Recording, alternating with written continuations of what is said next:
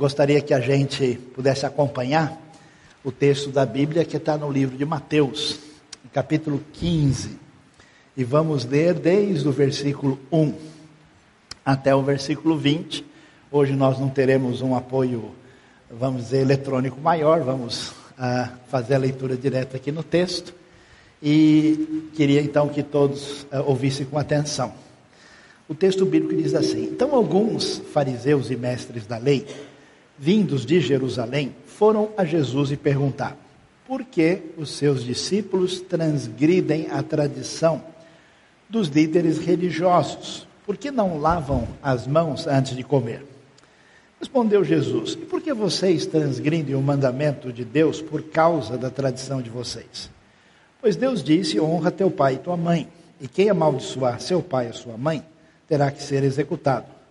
Mas vocês afirmam que se alguém disser aos pai ou à mãe, qualquer ajuda que poderia lhe dar, já dediquei a Deus como oferta, e não está então mais obrigado a sustentar o seu pai dessa forma. Assim, por causa da sua tradição, vocês anulam a palavra de Deus. Hipócritas, bem profetizou Isaías acerca de vocês, dizendo: Esse povo me honra com os lábios, mas o seu coração está longe de mim. Em vão me adoram. Seus ensinamentos não passam de regras ensinadas por homens.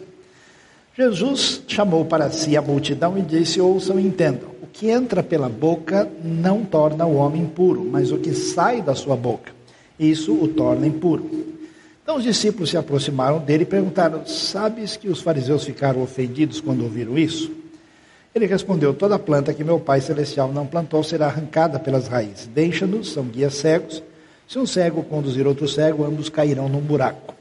Então Pedro pediu-lhe: Explica-nos a parábola. Será que vocês ainda não conseguem entender? perguntou Jesus. Não percebem que o que entra pela boca vai para o estômago e mais tarde é expelido? Mas as coisas que saem da boca vêm do coração e são essas que tornam o homem puro pois do coração saem os maus pensamentos, os homicídios, os adultérios, as imoralidades sexuais, os roubos, os falsos testemunhos e as calúnias. Essas coisas tornam o homem impuro, mas o comer sem lavar as mãos não o torna impuro. Nós vamos começar na nossa comunidade, melhor aqui. Vamos começar mudando o microfone na nossa comunidade. Porque, ah, sendo ah, discípulos de Jesus e conhecendo a referência que vem da palavra de Deus, a gente hoje gostaria de chamar a atenção da importância que existe de, de fato, a gente conhecer a nossa referência à Escritura.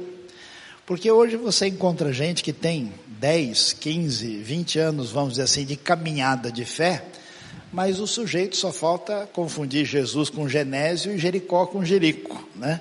Porque ele não tem conhecimento de causa e não conhece de fato a Escritura.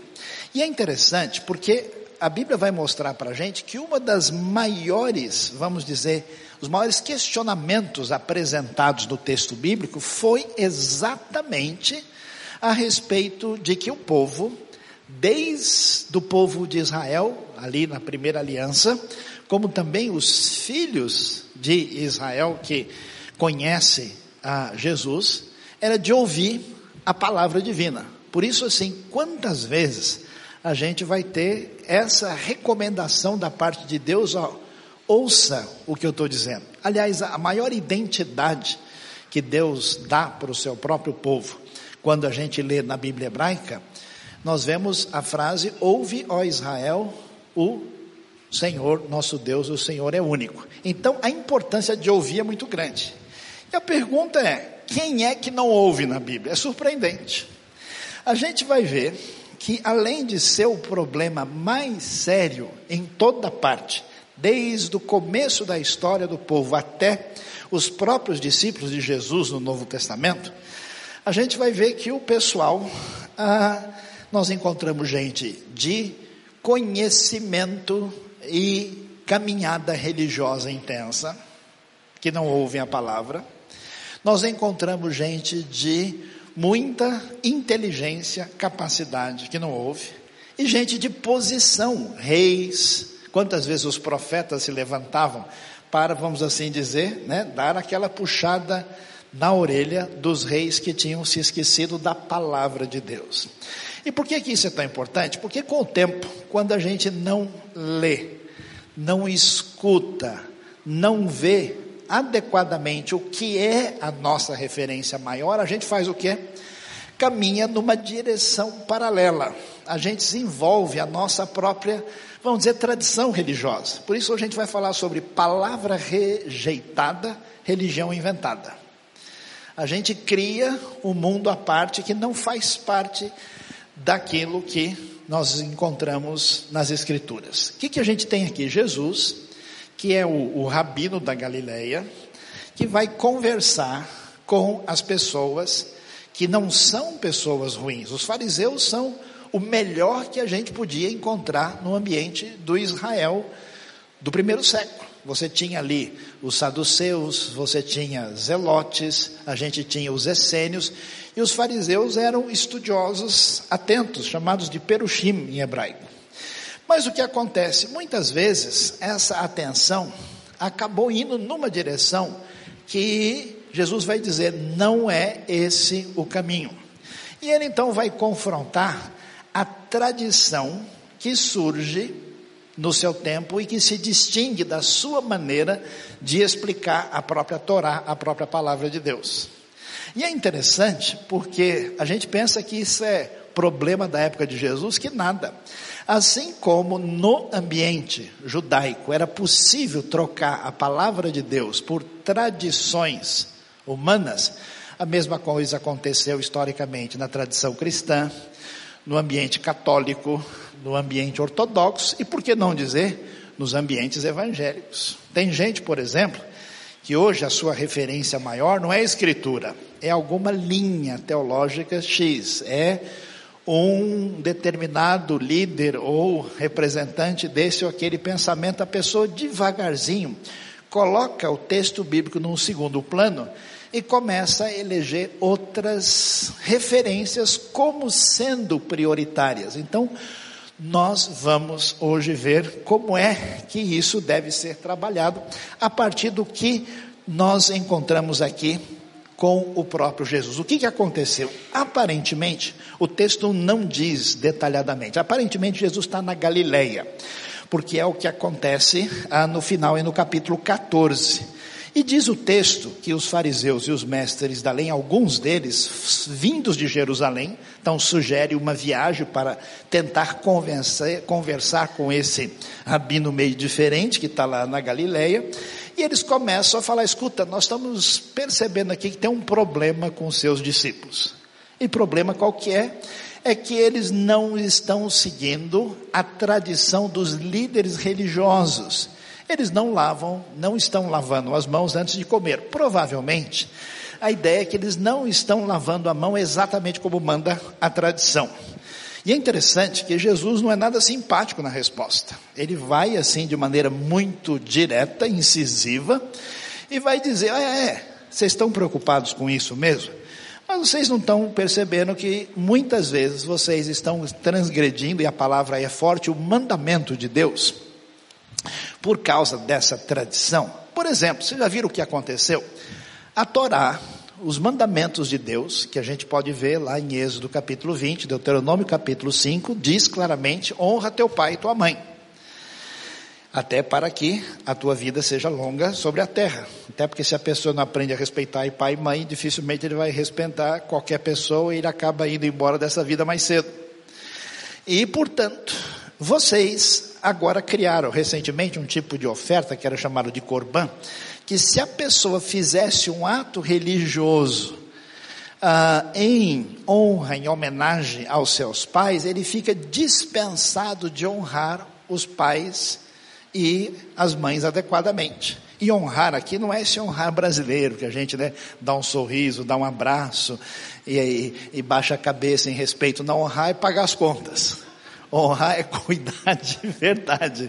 Honrar é não deixar os pais ficarem numa situação de necessidade. Então, está vendo o que aconteceu? Vocês criaram uma tradição onde vocês empurram para lá o cuidado com os pais, mas cumprir a sua obrigação religiosa.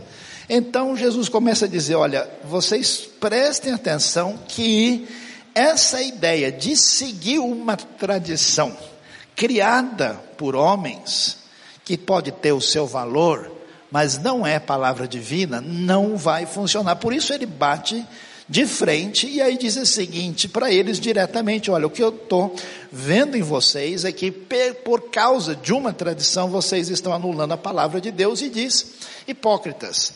Hipócrita é aquela palavra que tem origem no teatro grego, né, que significa a pessoa por trás da máscara, ou seja, alguém que está brincando de fé, que não está levando a sério a sua relação com Deus. E ele diz: olha, esse problema não é novo.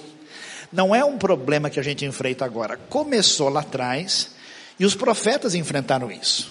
700 anos antes, o profeta Isaías, confrontando a maneira de ser e de viver da comunidade de Judá. Na época, ele diz: Olha, o que está acontecendo é que o povo me honra com os lábios, mas o coração não está perto de mim. Eles me adoram, mas Olha, atenção, os seus ensinamentos não passam de regras ensinadas por homens. E assim, Jesus confronta essa atitude diretamente. Aí a gente começa a pensar: qual é o grande problema? Será que de fato tem alguma dificuldade em as pessoas terem cerimonial de lavar as mãos? Isso é um problema?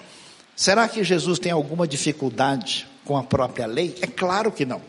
Aliás, quando Jesus vai confrontar a atitude desses religiosos, ele vai dizer: olha, vocês estão deixando de lado o mandamento de Deus, já que o próprio Evangelho diz que Jesus nunca veio mudar a palavra de Deus que estava lá na Bíblia hebraica. O que acontece não é o fato dessas pessoas lavarem as mãos ou terem qualquer tipo de ritual mas é o papel que isso exerce na espiritualidade dessas pessoas. Que, aliás, é interessante, vocês sabem que esse negócio de lavar as mãos e de lavar o corpo, né? Que tem abençoado a vida de muita gente, amém, irmãos? Quem foi abençoado, levante a mão aí, né? Ah, isso não era uma prática muito comum, por exemplo, na Europa. E é interessante porque, por causa do que a gente encontra na lei, ah, o povo de Israel aprendeu, a partir de uma orientação de Deus, que a sua relação com Deus era uma relação com Deus de vida. Por isso, tudo que celebrava a vida remetia ao sagrado e à relação com Deus. E aquilo que levava à morte era um tabu distanciado que não fazia parte dessa relação com Deus. Por isso, a tudo aquilo que veio, vamos dizer assim, a nossa origem da nossa civilização ocidental de se preocupar com higiene tem origem nos banhos rituais da Bíblia. E muitos na Europa no passado, por exemplo, sem saber disso, acabaram pegando doenças sérias e o problema não está nessa questão. O problema está em quê? O problema está que nessa tradição religiosa se imaginou o seguinte: que uma vez que eu siga um determinado ritual. Uma vez que eu pratique certas coisas, e às vezes as coisas eram até modificadas e ampliadas, indo além do que a própria Escritura dizia, isso era um substituto para a espiritualidade verdadeira. Essa dificuldade não surge somente no ambiente do Israel antigo é um problema para a gente. Porque a gente também cria as nossas tradições. A gente pensa, não, eu vou domingo à igreja, né? eu, eu li o Salmo 96, próxima pergunta da Lucitânia eu vou saber responder na hora. Né? Ah, eu fiz isso, e uma vez que a gente segue é, rituais, e que a gente segue regras secundárias, a gente imagina, eu tenho a minha vida religiosa devidamente preenchida. E Jesus vai dizer, pessoal, não é por aí não. Purificação é importante. O que é purificação? É estar numa situação de compatível para ter comunhão com Deus. A própria lei de Deus, quando Deus faz aliança com Israel, tem esse objetivo. A lei não é uma série de mandamentos complicados para dificultar a vida das pessoas. Elas são instruções. E essas instruções tinham que objetivo? Objetivo de permitir que um povo pecador, limitado e frágil, pudesse ter comunhão com Deus. Aí, de uma maneira bonita, quando a gente lê os primeiros livros da Bíblia, você vai ver como Deus ensinou isso por meio de uma, de uma, uma espécie de arquitetura espacial bonita para dizer o que, que é estar perto de Deus e não estar, o que, que representa a nossa alienação e como é que Deus quer que a gente chegue perto dele.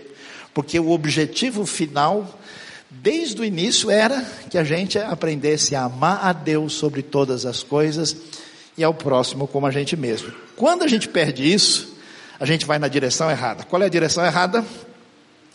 De se preocupar com o ritualismo e de se preocupar com um legalismo onde coisas que têm um outro papel, que são secundárias, acabam tendo prioridade. É o que estava acontecendo aqui. Por exemplo, o pessoal estava preocupado demais se o sujeito tinha lavado a mão direitinho, conforme a tradição. Mas, ao mesmo tempo, não se incomodavam de deixar pai e mãe numa situação secundária deixando de lado aquilo que era muito mais importante e valioso como palavra de Deus. Então a pergunta que a gente deve fazer agora para a gente é a seguinte: em que medida a minha expressão de fé é ritualismo? Ah, eu vou na IBNU hoje, porque de repente, né, não dá sorte para mim esse mês. Deixa eu entrar no ano novo, deixa eu ver se tem muita gente de branco aqui hoje. de, deixa eu ver, né? De, deixa eu ir lá, porque vai que eu não vou e as coisas começam a dar errado lá em casa, né? Ah, deixa eu ver se eu participo desse, desde que eu cumpra algumas coisas básicas, a minha vida está acertada. Não é essa a proposta de Jesus. Por isso, Jesus vai dizer, pessoal, preste atenção. A nossa espiritualidade não será definida apenas dessa maneira. Isso não quer dizer que Jesus se comportasse de outra forma ou que ele tivesse problema com isso em si, mas a maneira como isso estava sendo utilizado. Então ele vai dizer: ouçam e entendam, o que entra pela boca não é a coisa mais séria, mas sim o que sai. Isso torna o sujeito impuro. Porque Jesus vai fazer uma coisa muito interessante, vai mostrar para a gente que o problema da nossa relação com Deus está nas nossas mãos. Qual é a atitude de muita gente perante a vida? O meu problema é o governo que precisa resolver. A minha situação depende da liderança espiritual X fazer isso diante de mim. Não, não. A minha situação depende da entidade uh, governamental ou religiosa ou institucional X e Jesus chama a responsabilidade em dois níveis interessantes. Primeiro, dizendo que a bola está com a gente. A sua relação com Deus é você que define, pelas suas atitudes e decisões. E segundo, que o problema mais complicado da gente, onde é que está? Dentro da gente mesmo. Que a batalha maior da fé envolve a luta que começa dentro de nós. Na época, o pessoal imaginava o seguinte: se a gente ficar livre de Roma, está tudo certo. Se a gente conseguir uma vitória política, seremos felizes para sempre. Se a gente conseguir uma situação que nos ajude de maneira econômica e social, está tá tudo certo. E Jesus vai dizer: olha, o problema é, na verdade, a questão da gente estar tá em condições de ter relacionamento adequado com Deus depende da purificação verdadeira, que não é mero ritualismo, é aquilo que passa lá dentro. Então ele diz: olha, tudo aquilo que a gente ouve, que tem origem nos ensinos meramente humanos, vai passar, não vai longe. E ele vai dizer isso numa linguagem meio forte, porque ele diz: olha, o pessoal que é mestre de religião chegou aí e eles não gostaram muito da sua resposta, não, né? Porque aqui nós temos rabino contra rabino. E eles não gostaram da sua abordagem. E Jesus diz: Olha, a verdade é o seguinte: toda planta que meu Pai celestial não plantou será arrancada. tudo aquilo que não vem de fato de Deus não subsistirá. O que Deus fez, a sua palavra, a sua verdade permanece para sempre. Salmo 119 diz claramente, né, que a palavra de Deus permanece para todo sempre e a história tem comprovado isso. É impressionante como aquilo que envolve a escritura sagrada tem se mantido através dos séculos e milênios. E então, ele diz: olha, esse pessoal não está enxergando direito e está levando outras pessoas para uma compreensão de quem não enxerga direito é cego levando cego. E então, Pedro chega para Jesus e diz: então nos explique, Senhor, a parábola. E aí Jesus diz: vocês não percebem? Veja lá, o que entra pela boca e vai para o estômago, mais tarde é expelido. Mas as coisas que saem da boca vêm do coração, e são essas que tornam o homem impuro. Jesus não está dizendo que a gente não, nunca deve se lavar, nem diz que a pessoa não deve se preocupar com nada que ela, se, que ela come, isso é, é entender muito além do que o texto está querendo dizer. Ele está discutindo o que significa purificação de verdade falando no que as pessoas andaram comendo, eu não sei o que foi que você comeu nos últimos duas semanas e vamos orar para que Deus tenha misericórdia da sua vida. Quem foi abençoado aí, levante a mão. Né? Depois a gente fazer uma oração especial por você, né? É, ah, tem gente que recebeu a unção do panetone, né? É, pastor, tem a unção do Chester, né? Vamos, vamos pedir aqui que... Muito bem, o que que acontece? Jesus diz, olha, essas coisas, pois do coração, de dentro da gente, é que surge o grande problema.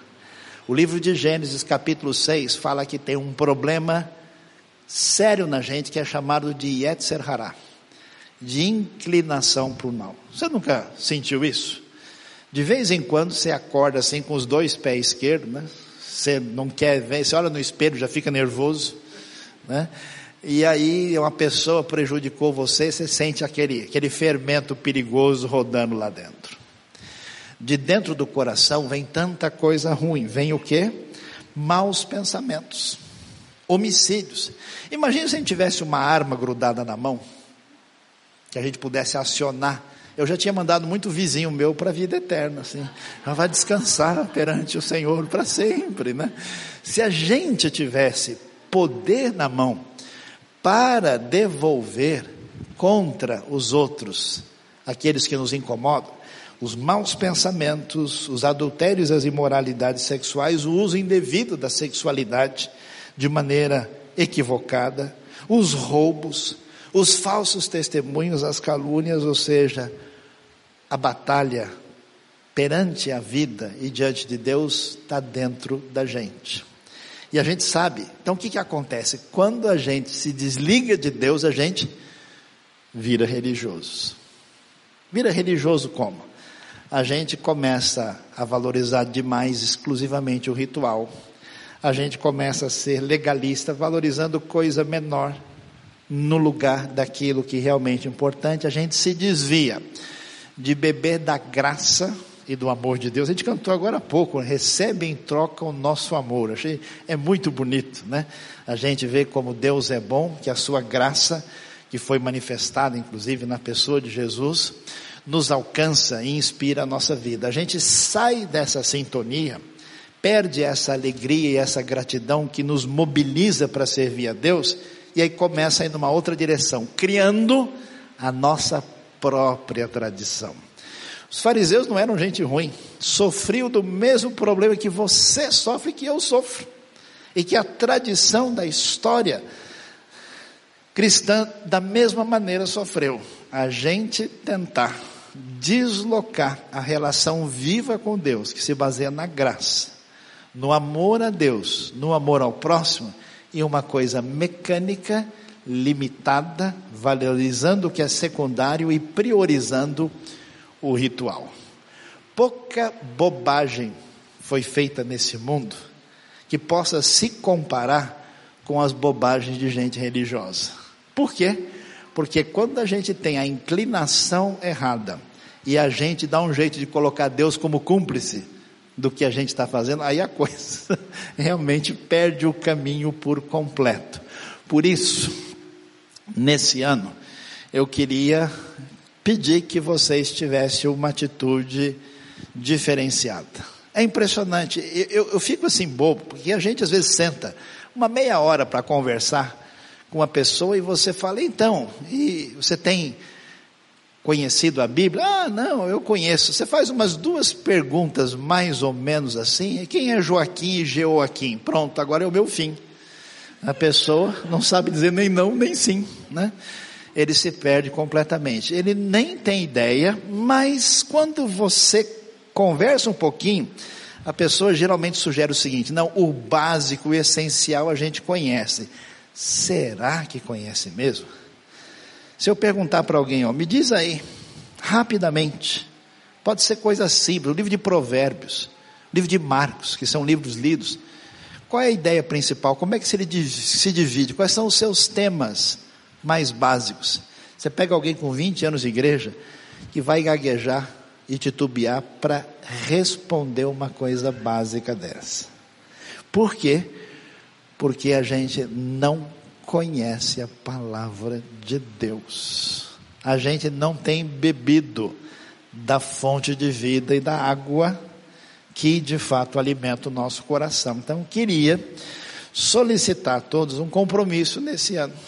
Bom, agora, se eu for responder alguma coisa, eu vou responder pela minha própria caminhada e meu próprio, porque eu vou ler de verdade, eu vou ler com atenção, não é só aquela leitura assim para dar sorte no começo do dia, deixa eu ler um salmo hoje, né, para que dê tudo certo no meu dia, né, não é só aquela leitura assim para desencargo de consciência, puxa, passou a semana toda, eu não li nada, deixa eu aproveitar e tirar o atraso, eu vou ler quatro capítulos hoje, né, Aí ele esbarra num grandão e falando, isso aí eu deixo para outra semana. E pula e lê o outro.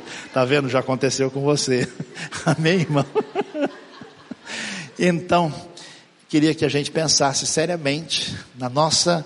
Nós vamos ter um, um, uma, uma diretriz oficial, assim, direitinho, bem analisada, organizada, que vai começar em fevereiro nesse ano.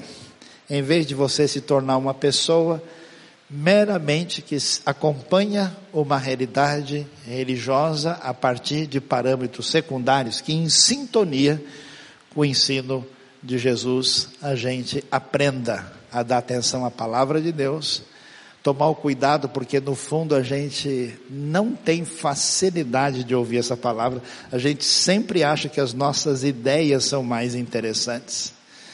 Eu achei interessante, eu conversei com uma pessoa esses dias e a pessoa perguntou para mim, pelo menos umas dez vezes, mas como é que eu posso ter certeza que Deus perdoa essa situação? Sendo que a Bíblia afirma o tempo todo que o maior prazer de Deus é perdoar. No livro de Levítico, ele até criou um dia específico para isso, que era chamado de Yom Kippur, o dia do perdão, o dia da expiação. Amém? Deus abençoe a nossa vida, Deus abençoe o nosso coração e nos ajude na jornada de 2017. Quero que você saia desse ano dizendo: Ah, agora eu aprendi muito. Nunca tinha lido Obadias, nem sabia direito que existia sofonias. Eu pensei que era sanfonias, o profeta nordestino. Eu confundi. Ah, nem sabia que tinha primeiro, segundo e terceira João. Eu achei que era o João, era o João. Tem um vizinho amigo meu lá, João, eu confundi um com o outro. E que Deus nos abençoe e a gente tenha uma caminhada de crescimento e de responsabilidade diante de Deus. Amém? Então eu peço nesse momento que você baixe a sua cabeça, feche os seus olhos, pense em Deus e vamos fazer uma oração pedindo que Ele nos abençoe de maneira especial. Deus bondoso, Pai querido, obrigado pela tua bondade, pela tua graça, pelas tuas bênçãos, pelo teu amor. Eu queria pedir que o Senhor abençoasse a vida de todos nós aqui. Deus, o Senhor sabe das nossas limitações e das nossas fraquezas, e nós queremos pedir que o Senhor nos ajude, nos ajude a caminhar de um jeito que o nosso coração continue é, ó Deus, balançado e mexido quando a gente for abençoar as pessoas e quando a gente lembrar do teu amor e, e sentir a tua graça, nos ajude a amar a ti e ao próximo. Abençoa-nos com a mensagem da tua palavra, com a mensagem de Jesus. Abençoe a vida de cada um aqui nesta noite de maneira muito especial. Pedimos que o Senhor nos abençoe dessa maneira. Nós oramos em nome de Jesus. Amém.